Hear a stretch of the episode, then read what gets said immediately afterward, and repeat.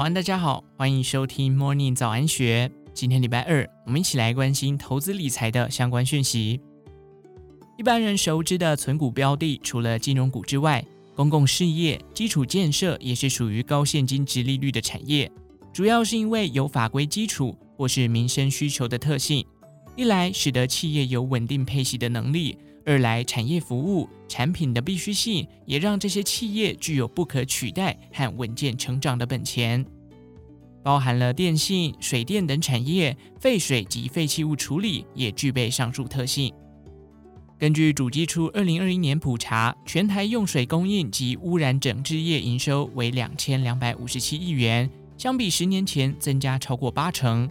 其中，废弃物清除、处理及资源回收处理分为一般废弃物以及事业废弃物。二一年总产值共一千六百零七亿元，占比约七成。处理一般废弃物最常见的方式是掩埋与焚化，而掩埋场地由于地点难寻及成本较高，因此台湾处理一般废弃物通常以焚化为主。台湾焚化炉大厂昆鼎今年第三季单季营收创高。今年也有机会挑战营收新高。值得注意的是，过去五年昆鼎的股利配发率接近九成，近两年甚至超过九成，对股东颇为大方。这也是他今年股价涨近三成，现金殖利率还能维持在百分之四以上的原因。至于在工业制程当中所产生的炉渣、集成灰或其他重金属废弃物，则归类为事业废弃物，需要经过固化。化学处理等方法才能进一步处置，过程较为繁复。根据环境部事业废弃物申报统计，二二年总共有两千一百一十八万公吨，十年来增加了百分之十八，几乎每年稳定的慢慢增加。废弃物处理需求也不断成长，相关厂商的处理量也持续扩大。例如钢联就是回收废弃物再制成氧化锌等产品的资源再生厂。近五年平均现金股利值利率将近百分之五，股利的配发率也都在七成以上，是值得关注的高值利率股。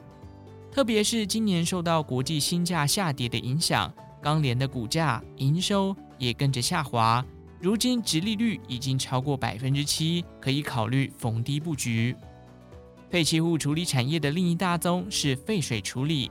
法人指出，台湾污水处理普及率仍低于两成，且考虑到台湾是世界排名第十八位的缺水国家，在缺水时期不得不限水，因此在政策方面持续规划推动再生水工程案。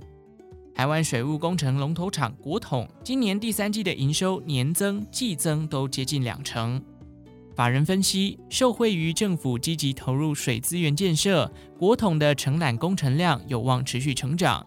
加上海水淡化厂及水资源回收中心每年营运的贡献十分稳定。不过，国统今年股价成长近一倍，现金及利率已掉到百分之三以下。对于长期投资人而言，现在的价格并不甜蜜，等待股价拉回，及利率提高再进场也不迟。而昆鼎的母公司中鼎，则是跨足了废水及废弃物处理。中鼎的台积电南科再生水厂是全球首座高科技综合废水处理厂，主要运用在半导体制成的专案。此外，中鼎也在澳门建焚化炉，是台湾首家跨足海外市场的焚化业者。值得注意的是，中鼎过去五年的平均殖利率有百分之五以上。第三季营收创下单季新高，今年的股利值得期待。随着废水处理需求上升，处理废水的化学用剂用量也随之增加。其中，巨迈就瞄准废水处理剂建立起竞争优势。虽然巨迈今年营收微幅衰退，获利却不减反增。上半年 EPS 二点三一元，高于去年同期。今年全年的获利可能与去年相去不远。股利政策方面，巨迈股利发放率已连续八年超过百分之九十五，目前现金殖利率超过百分之六点二，过去五年的平均现金股利率接近百分之六。如果从股利报酬率的角度来看，是可以考虑长期持有赚取股利的公司。随着永续发展的环保意识抬头，废弃物处理的需求很有可能持续且缓慢的成长。虽然这个产业中的企业规模不算大，成长潜能也无法与电子业相匹敌。但是在废弃堆中一步步成长、获利稳定的特性，却是长期投资人值得关注的蚂蚁雄兵。以上内容出自《金周刊》一四零三期，详细内容欢迎参考资讯栏下方的文章连结。最后，祝福您有个美好的一天，我们下次再见。